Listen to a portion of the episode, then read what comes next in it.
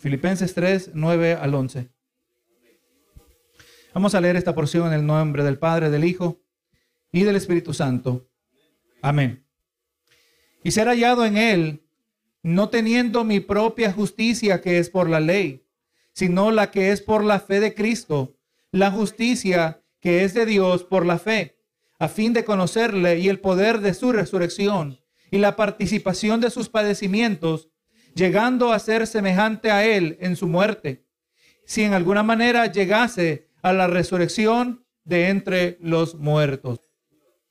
También este mensaje está titulado No teniendo mi propia justicia. Usted sabe, hermano, que a lo largo de la historia de la humanidad siempre han habido tiempos turbulentos. Siempre ha existido alguna clase de crisis en el horizonte. Si usted simplemente retrocede unas décadas atrás, podemos trazar unas eh, diversas crisis mundiales. Ya para el final de la década de los 90, se nos, eh, era la, crisis del Y2K, ¿verdad? Donde se, se, supuestamente se iba a ver alguna especie de colapso en la sociedad y caos rampante como resultado pues, de un error de programación que estaba presente en diversos sistemas computarizados que controlaban aspectos importantes de la sociedad. Ya cerca del año 2008 tuvimos el brote del flu aviario, en el 2009 el flu porcino, y a lo largo de este mismo tiempo se nos estaba advirtiendo de un posible fin del mundo, eh, que en el año 2012, de acuerdo a las predicciones de los mayas, ¿verdad que sí? Muchos también hasta fabricaron bunkers para supuestamente sobrevivir a estas catástrofes naturales. Actualmente, pues, se nos está hablando de la crisis del calentamiento global o la reciente crisis del COVID o la viruela del simio. Y mientras mucha atención se le está prestando a, eh, tanto, se está dando a estas eh, amenazas, la humanidad está relativamente desapercibida de la, una, de la amenaza mayor de todas. Amenaza que resultará en ser la mayor crisis que esta humanidad ha experimentado, una que será peor que todas estas crisis combinadas.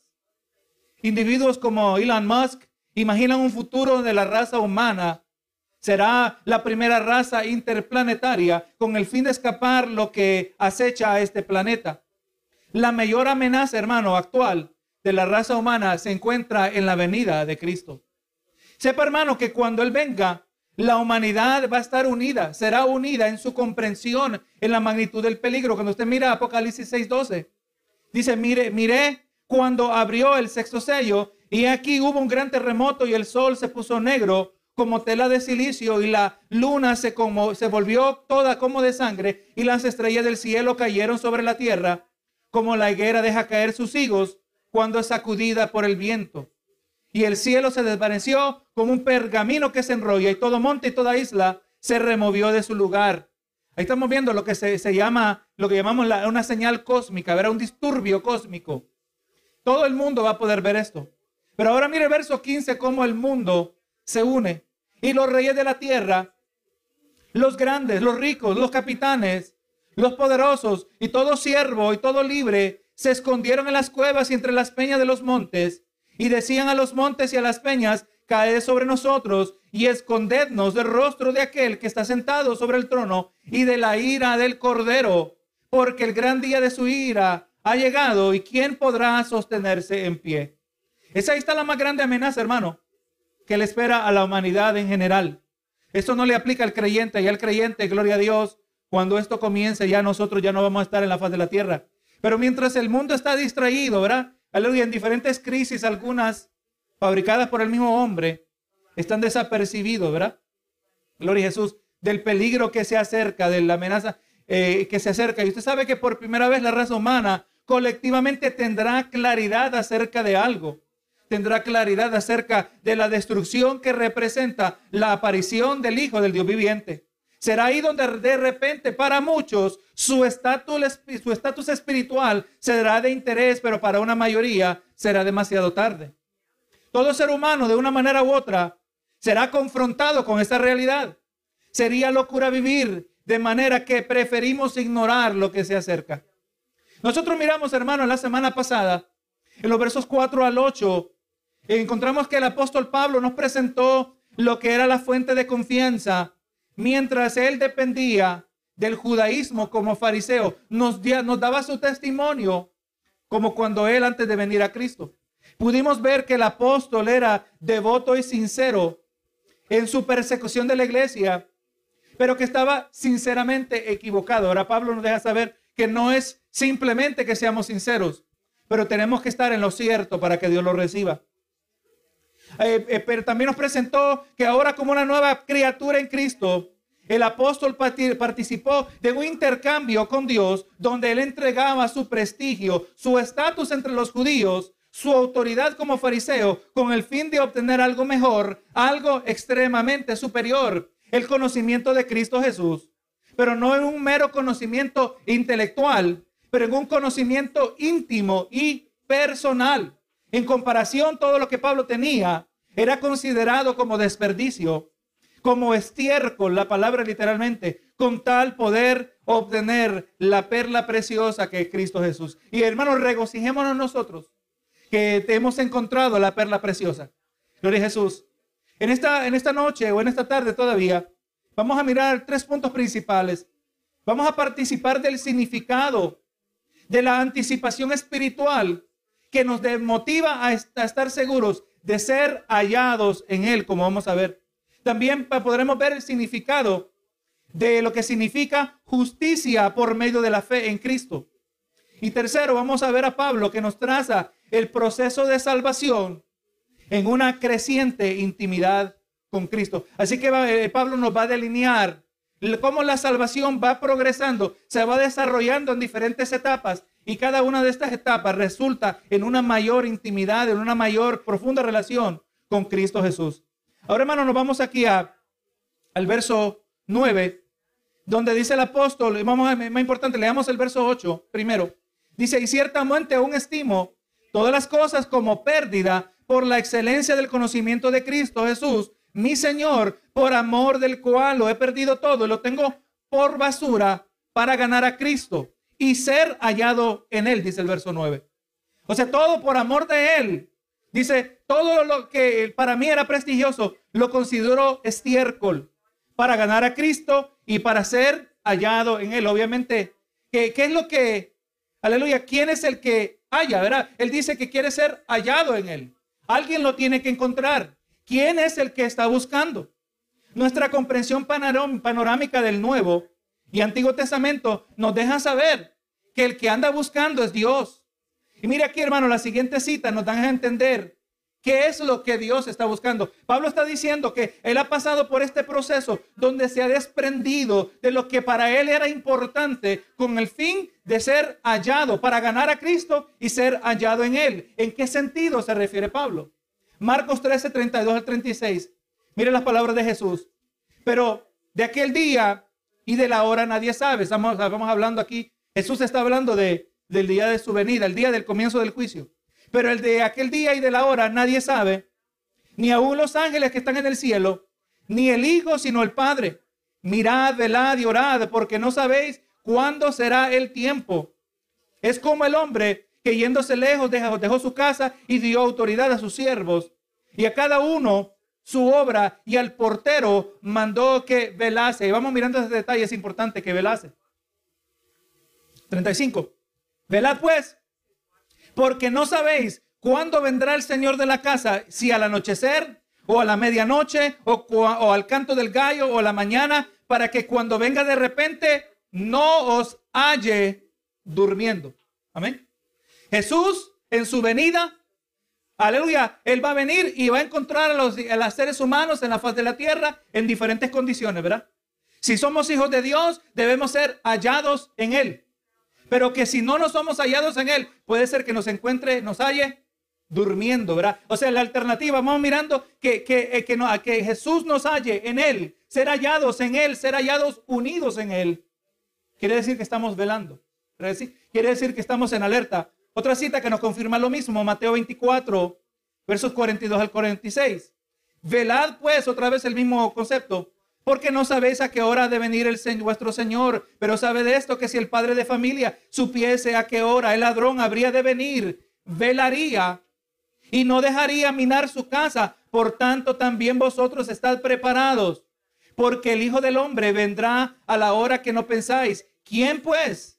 El siervo fiel y prudente, el cual puso su Señor sobre su casa para que les dé el alimento a tiempo. Bienaventurado aquel siervo al cual cuando su Señor venga, le halle haciendo así, ¿verdad? De que vamos mirando que este, esta idea donde Pablo está diciendo ser hallado en él, cuando lo conectamos con estos versos, nos deja entender que nosotros tenemos que estar preparados, que nosotros tenemos que estar velando. Gloria a Jesús, que nos tiene que encontrar siendo eh, útiles en la obra del Señor, ser hallado en Él. Eso es lo que está diciendo Pablo. Gloria a Jesús, todo lo desecha, todo lo desperdicia, todo lo bota. Gloria a Jesús. Y Pablo dice que quiere ser hallado en Él que también se puede decir encontrarme unido a Él, ¿verdad? O sea, no encontrarnos eh, en desacuerdo con Jesús, pero encontrarnos unidos con Él. Y ya miramos, hermano, que conforme a lo que miramos en estos versos también, Pablo se está refiriendo, a la venida de Jesucristo. Pablo se está refiriendo, gloria a Dios, que cuando venga, eh, eh, cuando venga Jesús, Pablo quiere que su estatus espiritual se pueda definir unido a Él, unido a Jesús. E, eso es lo que nos vamos preguntando nosotros en el diario vivir, hermano. Porque, aleluya, que cuando venga Cristo, nadie sabe el día ni la hora, ¿verdad? Jesús lo dijo. Eh, Jesús va a venir, la palabra nos deja saber, como ladrón en la noche. Y hemos entendido, conforme a Primera de Tesalonicenses, que la venida de Jesucristo será repentina, será secreta para los incrédulos, para los que no están velando, para los que no están para trabajando, para los que no están preparados. Pero la palabra nos deja saber, como dijo Pablo en la carta a los tesalonicenses, que dice, vosotros, hijos míos, vosotros no estáis en tinieblas para que aquel día no os sorprenda como ladrón. Nosotros, hermanos, espero especialmente en estos dos últimos años, estamos en un estado elevado de alerta, ¿verdad que sí? Estamos mirando los tiempos, estamos mirando qué repercusiones, qué va a pasar con esta guerra. ¿Qué va a pasar, eh, gloria a Jesús, eh, eh, con las secuelas de lo que ha resultado del gobierno tiránico bajo la implementación de la protección del COVID? Todo esto, hermano. Estamos mirando cómo se está extralimitando el gobierno, cómo están tratando a los creyentes, cómo están abusando de los derechos. Estamos mirando todo esto para que, hermano, porque si estamos vigilando, aleluya, nosotros vamos a estar velando, nosotros nos vamos a poder encontrar unidos en Él. Es, es importante que no nos distraigamos, es importante que no dejemos que la vida cotidiana, que las demandas de la vida a nosotros nos impidan y dañen nuestro estatus eh, espiritual, nuestro lugar que, aleluya, donde estamos unidos en Él. Cuando Cristo venga, la rectitud de nuestras vidas será evaluada. Su base, la base de nuestra rectitud será conocida si verdaderamente somos rectos delante de Dios o simplemente ante nuestros propios ojos. Usted le habla con la gente en la calle, ¿verdad? la gente dice, yo soy buena persona, yo soy buena persona, pero usted sabe que aún el bien que hace el impío, cuando no, no lo hace para la gloria de Dios, lo hace para la gloria de otro. Lo bueno que hace el impío, que no lo hace para la gloria de Dios, indudablemente es un acto de idolatría. Está idolatrando a otros o aún a sí mismo, ¿verdad? Antes que a Dios. Entonces Pablo dice, ¿verdad? Y dice que dice por el cual lo tengo por basura para ganar a Cristo y ser hallado en él, no teniendo mi propia justicia que es por la ley. Usted sabe que cuando Pablo era fariseo, eh, consideraba que su recto estatus delante de Dios se derivaba, o sea que surgía de su observación eh, por medio de la ley o su observación del, judaísmo. Él pensaba que el sistema religioso del cual era, él era participaba. Y se calcula que en el tiempo de Jesús no había, aleluya, no mucho más de seis mil fariseos. Por cuanto los fariseos eran una, una, una rama muy estricta dentro del judaísmo. Pablo pensaba que él, aleluya, antes de venir a Cristo, su justicia, su rectitud, su estado favorable delante de Dios venía porque él guardaba la ley. Pero vamos mirando que Pablo también nos muestra que esto es contrario a la palabra, lo que él antes creía, lo que él antes eh, enseñaba. Él lo contradijo en la carta a los Romanos, capítulo 3, verso 19. Dice, pero sabemos que todo lo que la ley dice, lo dice a los que están bajo la ley para que toda boca se cierre y todo el mundo quede bajo el juicio de Dios. Vamos mirando el propósito de la ley. Era de que el ser humano fuera señalado su pecado. El verso 20 dice, ya que por las obras de la ley ningún ser humano será justificado delante de él, porque por medio de la ley es el conocimiento del pecado. La ley, el judaísmo, su propósito nunca fue de llevar a nadie a la salvación. La ley, su propósito era, lo dice Pablo, que era un ayo, como un tutor de preparar los corazones, que pudieran ver su propia pecaminosidad, no importara cuán eh, diligentemente trataran de guardar los mandamientos. No importaba cuántas obras buenas quisieran acumular, jamás iban a ser capaces de satisfacer la ley y experimentar salvación. Porque para experimentar salvación por la ley tenía que guardarse toda la ley perfectamente. Nunca se podía haber fallado, gloria a Dios. Y jamás nadie había podido podía hacer eso aparte de Jesucristo, ¿verdad? O sea, hermano, que la observación de la ley o cualquier sistema religioso es incapaz de hacer recta a una persona. Estamos mirando el día de hoy, hermano. Es lamentable cómo la humanidad, eh, aún dentro de lo, de lo, que es el cristianismo, dan la vuelta completa. Estamos mirando muchas congregaciones que se están judaizando, que cada vez se están incorporando más elementos de lo que es el judaísmo se fascinan con la cultura judía, se fascinan con el shofar, con el simbolismo que acompañaba. A veces algunos hasta colocan el arca del pacto como que todavía nosotros estamos en el judaísmo. Solo tiene que leer la carta a los Gálatas cuidadosamente para darse cuenta que la ley nunca fue diseñada para salvar a nadie. Nosotros no tenemos nada más que necesitamos aparte de la revelación de Cristo como lo miramos en el Nuevo Testamento. Gloria a Jesús. Pablo pensaba que la salvación era por medio de la ley. Ahora Pablo entiende, dice, yo quiero dice, ser hallado en él, no teniendo mi propia justicia que es por la ley. Gloria a Dios, el ser humano, le voy a decir algo que Dios quiere, que nosotros nos sintamos inadecuados delante de él. Pues cuando miramos la tarea cristiana, la jornada cristiana que tenemos por delante, las demandas que se hacen de nosotros a lo largo de las escrituras, nos demos cuenta que humanamente estamos inadecuados. Que nada, que humanamente no tenemos las fuerzas, que humanamente nosotros somos incapaces de cumplir. Por eso nosotros tenemos que acudir a Dios, ¿verdad? El poder que nos transforma es el poder que nos sustenta. Cristo nos sustenta, Él con su poder. Nos, nos, ha llamado y de la misma manera nos sustenta para que lleguemos a la jornada. Pablo dice, ¿verdad? No teniendo mi propia justicia, que es por la ley, sino por la fe de Cristo. Hermano, la verdadera justicia o la verdadera rectitud también se puede decir. La verdadera rectitud delante de Dios se obtiene por medio de la fe en Cristo. Dice la justicia que es de Dios por la fe. Hermano, cuando hablamos de la justicia del creyente, se refiere a un nuevo estatus que se ha otorgado sobre él. El creyente es visto como justo, como recto delante de Dios pero no recto por su propia conducta, la cual es incapaz de conducir o producir rectitud ante Dios. Pero aleluya, por colocar su fe en Jesucristo. Hermano, eh, cuando vamos entendiendo el mensaje de la salvación, ¿cómo podríamos nosotros renunciar tan, tan grande oferta? El Señor nos está, nos está dando la escapatoria de la ira venidera. El Señor nos está dando la salida de su juicio. Y al otro lado no nos espera simplemente ausencia de juicio, pero nos espera su amor. Nos espera comunión con Él. ¿Y qué tenemos que hacer nosotros? Nosotros nada podemos hacer. Y cuando venimos a Él y cuando colocamos nuestra fe en Jesús, la vida de Jesús, la rectitud de Jesús, su justicia es acreditada a nuestra cuenta. O sea, hermano, entendiendo esto, esto es algo teológico, pero es importante que lo entendamos. Porque si yo mantengo mi fe puesta en Jesús, si, si yo estoy en Jesús, si yo soy hallado en Él, volviendo a lo que dijo Pablo, aleluya, pase lo que pase, aunque yo soy débil, aunque tengo mis altos y bajos, pero tengo mis ojos puestos en Jesús. Su justicia es acreditada a mi cuenta. Amén. Cristo me trata a mí como que yo viví la vida que Jesús vivió sobre la faz de la tierra. Póngase a pensar eso, hermano.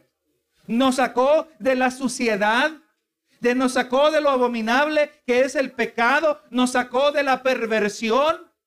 El, el salmista le llama el lodo cenagoso Nos sacó de un fango que estábamos, nos sacó de un fango que estábamos eh, atorados, que no podíamos salir sin esperanza, sin escapatoria. Y al colocar nuestros ojos en Jesús, al colocar nuestra fe en Él, ahora el creyente, hermano, se hace partícipe de la rectitud de Jesucristo al haber colocado su fe en Él. Fe que reconoce que la vida, la muerte y la resurrección de Jesucristo, en, todo esto hay suficiencia para salvación delante de Dios. Cristo es suficiente, Cristo es adecuado, Cristo es todo lo que yo necesito. Amén. Recuerde lo que dijo Pablo, lo que dijo Jesús. En Juan capítulo 3 verá que el que creyere no será condenado, pero el que no cree ya ha sido condenado. Cristo es suficiente para librarnos de la condenación del pecado. Eso es lo que está diciendo Pablo, hermano. Yo no quiero mi propia justicia. Yo no quiero eh, tener mi propia idea de rectitud basado en, los sistemas religiosos. Yo no quiero eso. Eso eh, eh, podríamos decir, eso es parte de la basura que antes yo creía. La religiosidad. No, no, yo quiero conocer a Cristo. Hermano, estar unido con Cristo significa colocar nuestra confianza acerca de nuestro pasado, cuando Dios nos da el perdón, también nuestro presente, donde Dios nos da santificación, y también nuestro futuro, donde Dios nos da glorificación, si colocar nuestra confianza en la persona de Cristo y que su vida y santidad es acreditada a nuestra cuenta. Cuando Cristo venga, hermano, ¿será usted hallado unido en Él? Es la pregunta que no tenemos que estar haciendo. El Señor va a venir. Él, va a mirar la calidad de siervos que somos. Él va a mirar si nos va a encontrar eh, durmiendo o nos, va, nos vas a encontrar haciendo aquello que nos encomendó. Cuando dice Pablo, ser hallado en Él, está, Él nos está dando a entender que hay una expectativa de que vamos a ser encontrados en la manera que estamos viviendo nosotros, en la venida de Cristo. Obviamente eso aplica a todo el mundo de manera universal, o gloria a Jesús aún también cuando la persona llega al fin de su vida. Ahora mire el verso 10. A fin de conocerle y el poder de su resurrección. Pablo dice a fin de conocerle. Pablo no solo quiere ser hallado unido a Cristo, Pablo quiere conocer a Cristo. En muchas maneras, hermano, me viene a mente qué es lo que Moisés quería cuando estaba delante de la presencia del Señor. Después de haber la, visto la mano fuerte de Jehová, diez plagas que fueron desatadas sobre Egipto. Cuando pudo ver, eh, gloria Jesús, cómo el Señor los protegió en el mar y cómo abrió el mar en dos. Y no cruzaron simplemente en fango, cruzaron en tierra seca. Cruzaron al otro lado. Gloria Jesús. Y Dios destruyó a sus enemigos en medio de la mar. Fueron destruidos. Y ahora Moisés, ante la presencia del Señor, le dice, te pido que me muestres tu gloria. ¿Qué es lo que quería Moisés, hermano? Yo creo que la mayoría de nosotros hubiéramos dicho, con estos milagros me basta. Con ver tu poder me basta. Es lo que hubiéramos dicho en ignorancia. Pero nos damos cuenta que eso no es suficiente, hermano. Eso no llena el, vacío en el corazón del ser, del ser humano. Pablo renunció a todo esto. Gloria a Jesús. Eh, con el fin de ganar a Cristo, dice el 8. El verso 9, de ser hallado en Él. En el verso 10 dice, a fin de conocerle. Quiero conocer a Dios. Quiere conocer quiere que todo obstáculo de pecado sea removido y que el perdón de pecados, gloria a Dios, eh, recibir el perdón de pecados, declarado justo por su fe en Cristo, ahora removido el pecado, puede conocer a Cristo. Hermano, nosotros debemos tener un anhelo por Cristo. Lo que a nosotros nos va a motivar a la gloria venidera, a llegar a la meta, no es que le tenemos miedo al infierno. Lo que nos va a motivar a llegar a la meta es que hemos aprendido a amar a Cristo. Estamos amando a Cristo, no se preocupe por contestar. Gloria a Dios, pero el Espíritu Santo nos deja saber a nosotros dónde estamos, ¿verdad? Es, es posible que comenzamos con mucho amor con Cristo, pero también es posible que a lo largo de los años las demandas, las pruebas, las situaciones, aún nuestros propios descuidos se han ido acumulando y han ido apagando. No es que ya no amamos a Cristo, pero ya no lo amábamos como antes, como se le dijo a la iglesia en Éfeso, ¿verdad? Una cosa tengo contra ti, que has dejado tu primer amor. La iglesia en Efesio, hermano, aparentemente era una iglesia que tenía un cierto discernimiento espiritual. Eran destacados en muchas cosas que hacían, pero habían descuidado su primer amor. No, hermano, nosotros, aleluya, eh, tengamos que hacer eh, lo necesario, desechar lo necesario para ganar a Cristo, para ser hallado en Él, a fin de conocerle, de conocer íntimamente a nuestro Salvador. No hay nada más importante en esta vida que conocer a Cristo y ser conocido por Él. Esto se refiere a tener una íntima relación con Él. Y Pablo dice, ¿verdad? A fin de conocerle y el poder de su resurrección. Hermano, usted sabe que Jesús, nuestro amado Salvador en su resurrección, presentó su máxima expresión de poder sobre el orden creado. A lo largo de su ministerio, Jesús había mostrado su poder sobre la naturaleza, caminó sobre el agua, calmó la tormenta, sanó paralíticos, restauró la vida de los ciegos, la vista de los ciegos. Pero su máxima expresión de divinidad fue hallada en la tumba vacía, donde Jesús se levantó de entre los muertos. Hermano, Jesús nunca fue víctima. Y eso le recuerdo a usted, hermano. Asegúrese de estar viviendo dentro de la voluntad de Dios. Para que cuando venga lo que venga, acontezca lo que le acontezca, que sea por la voluntad de Dios. Y así usted jamás será víctima. Jesús nunca fue víctima porque todo estaba dentro del plan de Dios. Juan 10, 17 al 18 dice, por eso me ama el Padre, porque yo pongo mi vida para volverla a tomar. Nadie me la quita, sino que yo mismo la pongo. Tengo poder para ponerla y tengo poder para volverla a tomar. Este mandamiento recibí de mi Padre. En muchas maneras, hermano, Jesús está diciendo, yo tengo poder. Yo tengo poder. Ya los discípulos no tenían ninguna duda que él tenía poder. Hermano, cuando Jesús calmó la tormenta, en vez de los discípulos decirle a Jesús, qué maravilloso fue esto que tú hiciste. Qué poder, Señor, qué majestuoso, qué grande eres tú, hermano. Dice la palabra que les entró miedo.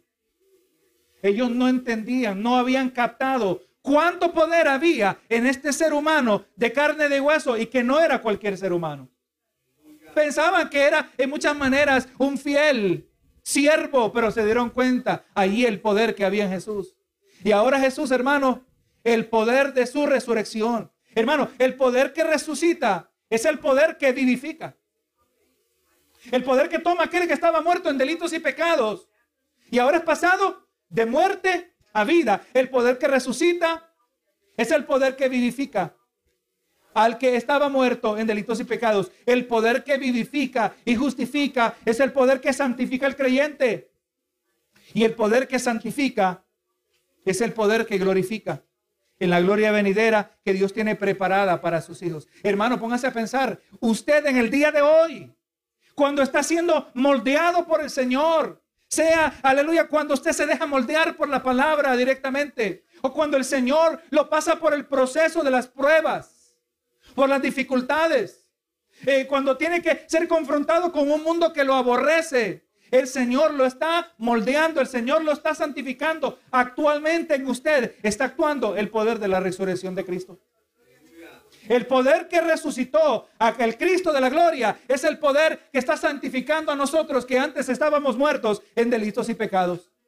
Vuelvo a decir, hermano, el poder que vivifica y justifica es el poder que santifica al creyente y el poder que santifica es el poder que glorifica en la gloria venidera que Dios tiene preparada para sus hijos. Así que hermano, a fin de conocerle y el poder de su resurrección.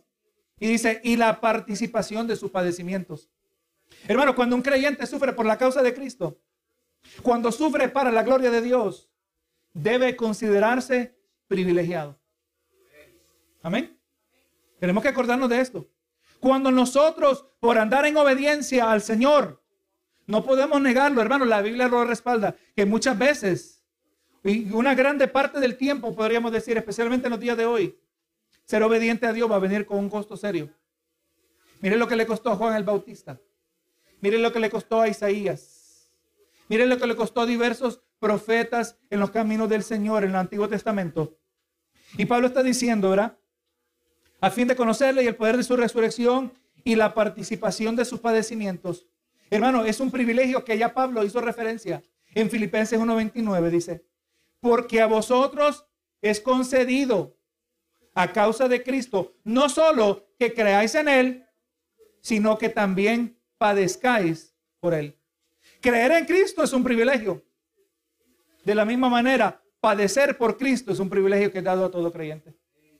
Pero Jesús, hermano, padecer por Él no se refiere exclusivamente al sufrimiento que resulta de la persecución, que indudablemente es grande parte de eso, pero también, hermano, el sufrimiento que viene al proceso, del proceso, porque que Dios usa para moldearnos. O sea, el hecho que usted y yo no estemos sufriendo persecución en el día de hoy, no quiere decir que de ninguna manera nos podamos identificar con los padecimientos de Cristo. Hermano, cuando un creyente padece conforme a la voluntad de Dios, tiene la oportunidad de experimentar una comunión única con su Salvador, aquel que Isaías le llama el experimentado en quebranto, Isaías 53.3. Cuando padecemos por la voluntad de Dios, esto nos brinda una oportunidad única para comprender los padecimientos del Mesías, para llevar a cabo su obra redentora sobre la humanidad y sobre cada uno de nosotros. Señor, cuando a mí me toca sufrir por tu causa, empiezo a comprender una minúscula fracción de lo que Cristo tuvo que sufrir por mí. Señor, ¿esto es lo que se siente ser avergonzado? ¿Esto es lo que se siente ser eh, rechazado? ¿Esto es lo que se siente ser traicionado? ¿Esto es lo que se siente ser abandonado?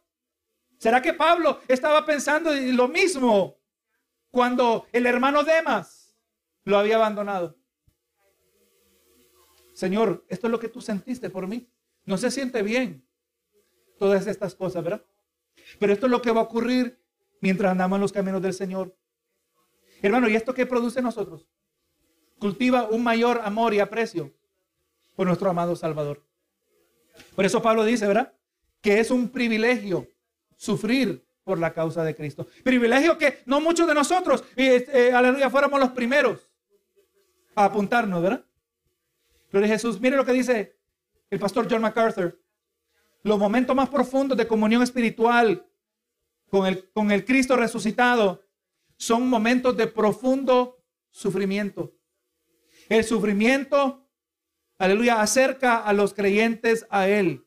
En Él ellos encuentran un misericordioso sumo sacerdote, un fiel amigo que, que siente su dolor y un compañero, un comprensivo amigo que ha enfrentado todas las pruebas y tentaciones que ellos han enfrentado. Hebreos 4:15 dice, porque no tenemos un sumo sacerdote que no pueda compadecerse de nuestras debilidades, sino uno que fue tentado en todo según nuestra semejanza, pero sin pecado. Por tanto, Él es únicamente calificado para ayudar en sus debilidades y dolencias. Jesús es el perfecto Salvador, hermano.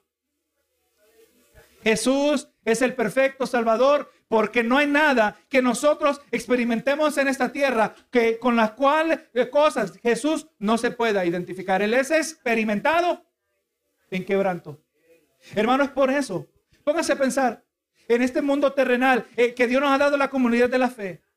Cuando usted está pasando una prueba y se le acerca un hermano o una hermana y le dice, hermano y hermana, no te preocupes, yo pasé por lo mismo.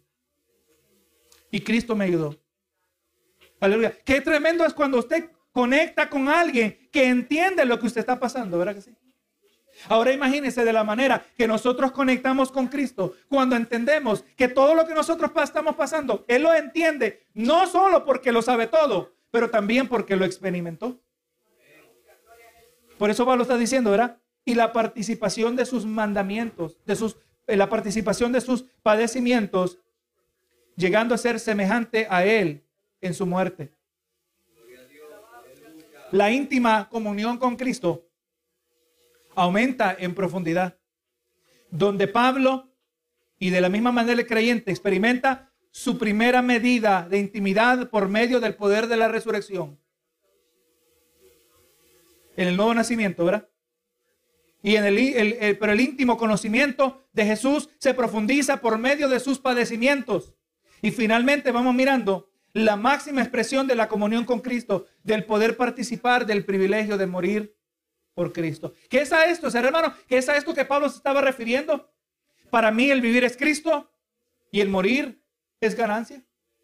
Quizás, aleluya, humanamente no seríamos los primeros voluntarios para morir por Jesús. De muchas maneras todavía en nosotros permanece ese instinto de supervivencia, ¿verdad? Seguro, hermano, que sabemos que el cielo es mejor, pero yo creo que nadie se apunta para irse primero que todo, ¿verdad? Queremos vivir un poquito más, eh, especialmente cuando queremos ser de utilidad, especialmente cuando queremos influenciar a otros para que vengan a Cristo, ¿verdad? Entendemos que nos espera algo mejor, pero sabemos que aquí podemos ser utilizados en la mano del Señor. Pero cuando venga el momento, si se presenta la necesidad, Señor, si me toca que yo pueda pagar el máximo precio, la máxima expresión de mi amor por ti. Jesús lo dijo, ahora no hay mejor amor que aquel que muere por su amigo. La máxima expresión de nuestro, de nuestro amor, de morir por Cristo. Y ahora aquí el último verso, hermano. Dice, si en alguna manera llegase a la resurrección entre los muertos. ¿Sabe que este verso puede ser mejor traducido? A fin de llegar a la resurrección de entre los muertos. O sea, cuando dice a fin de llegar a la resurrección de entre los muertos, vamos mirando que lo que Pablo en los versos anteriores nos ha presentado, una progresión, un desarrollo de la salvación en la vida del creyente en Cristo. Primero, gloria a Jesús, cuando comenzamos podemos ser, ser hallados en Él, como nos dice el verso 9. Jesús. Estamos conectados con Él. Pero ya para el verso 10 dice que debemos, debemos conocerle. Y también en el verso 10 dice ser partícipes de sus padecimientos. Así que vamos mirando, gloria a Jesús, cómo la intimidad de nuestra relación con Cristo va progresando, cómo, cómo la relación, eh, como Pablo había hecho mención en el capítulo 2, que, que nuestra salvación la guardemos con temor y temblor, ¿verdad? O sea, que la salvación en nosotros encuentre su máxima expresión. O sea, que nuestra salvación se, aleluya, se muestre en una mayor intimidad con Cristo Jesús. Primero, aleluya, experimentamos ese poder de ser hallado en Él. Eventualmente vamos y más conociéndole. Eventualmente, eh, aleluya, Dios nos hace dignos de ser partícipes de sus padecimientos a fin, dice, aleluya, mejor dicho, a fin de llegar a la resurrección entre los muertos. Hermano, esta, esta progresión conduce a la glorificación del creyente. La reunificación del alma, aleluya, del que muere en Cristo con su cuerpo glorificado. Esto indica una nueva existencia física un cuerpo perfecto, un cuerpo libre de los efectos del pecado, o sea, la enfermedad y el envejecimiento. Libre de los efectos del pecado, libres, hermano, de la presencia del pecado. Primera de Corintios 15, 51 y 52. Dice, he aquí, os digo un misterio. No todos dormiremos, pero todos seremos transformados.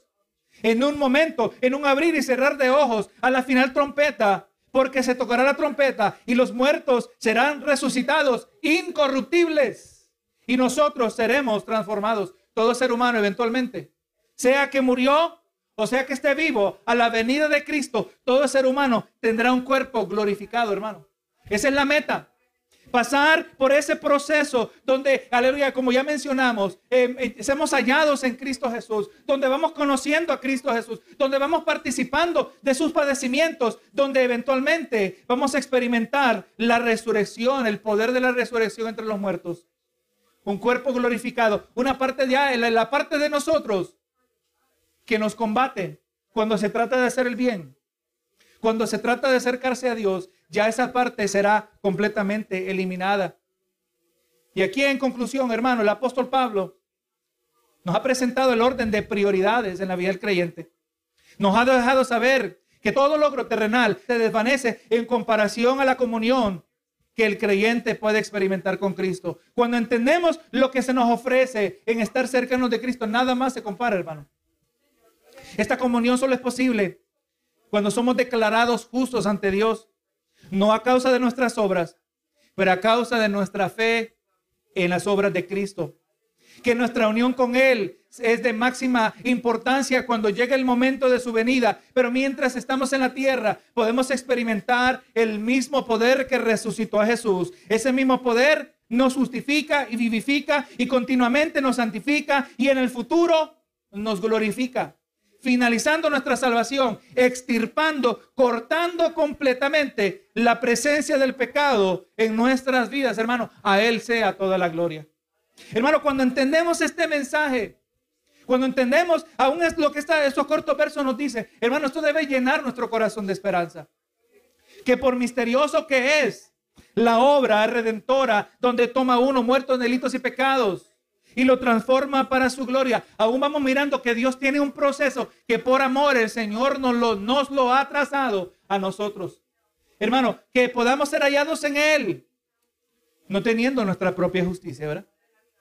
No haciendo, viviendo la vida cristiana a nuestra manera, pero conforme, aleluya, aquello que trae gloria y honra a nuestro Señor Jesucristo.